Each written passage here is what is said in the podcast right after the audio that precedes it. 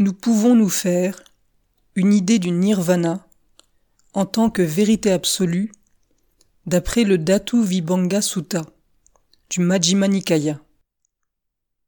Ce discours, extrêmement important, a été adressé à Pukusati, dont nous avons déjà parlé, que le maître avait trouvé intelligent et sérieux lors de la nuit qu'ils avaient passée ensemble dans l'atelier du potier.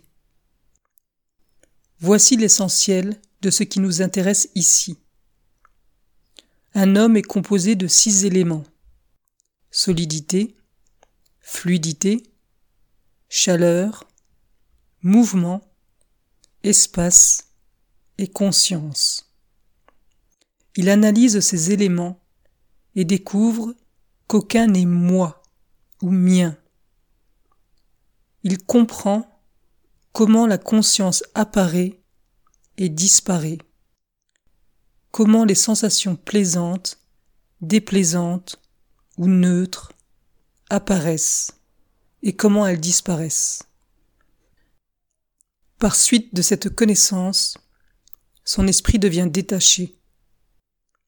Il découvre alors en lui-même une pure équanimité, qu'il peut diriger vers l'atteinte de n'importe quel haut état spirituel.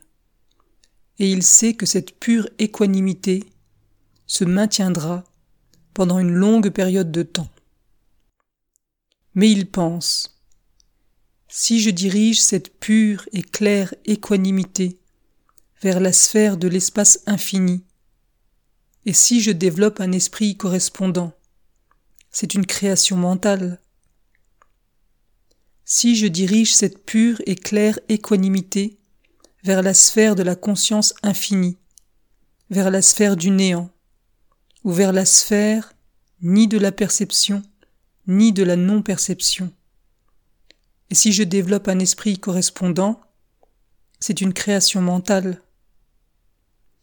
Alors, il ne crée pas mentalement et ne souhaite ni la continuité, ni le devenir, ni l'annihilation. Comme il ne construit pas mentalement, comme il ne veut pas la continuité et le devenir, ni l'annihilation, il ne se cramponne à rien dans ce monde. Comme il ne s'attache à rien, il n'est pas anxieux. Comme il n'est pas anxieux, il est complètement apaisé. La flamme est complètement soufflée en lui-même. Et il sait. Fini est la naissance, vécu est la vie pure. Fais ce qu'il y avait à faire. Il n'y a plus rien à faire pour ceci. Maintenant, lorsqu'il éprouve une sensation plaisante, déplaisante ou neutre, il sait que cela est impermanent, que cela ne l'attache pas, que ce n'est pas éprouvé avec passion. Quelle que puisse être la sensation, il l'éprouve sans y être attaché. Il sait que ces sensations s'apaiseront avec la dissolution du corps, comme s'éteint la flamme d'une lampe lorsque l'huile et la mèche viennent à manquer. Par conséquent, ô Biku, une personne ainsi pourvue possède la sagesse absolue, car la connaissance de l'extinction de tout dukkha est la noble sagesse absolue. Sa délivrance, fondée sur la vérité, est inébranlable. Ô Biku, ce qui est irréalité est faux.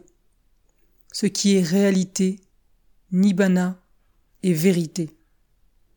Donc, ô Bhikkhu, une personne ainsi pourvue est pourvue de la vérité absolue.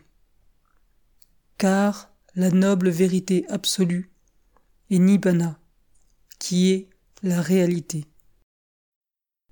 Ailleurs, le Bouddha emploie, sans équivoque, le mot vérité à la place du mot nibbana. Je vais vous enseigner la vérité et le sentier qui mène à la vérité. Ici, vérité signifie d'une manière certaine nirvana.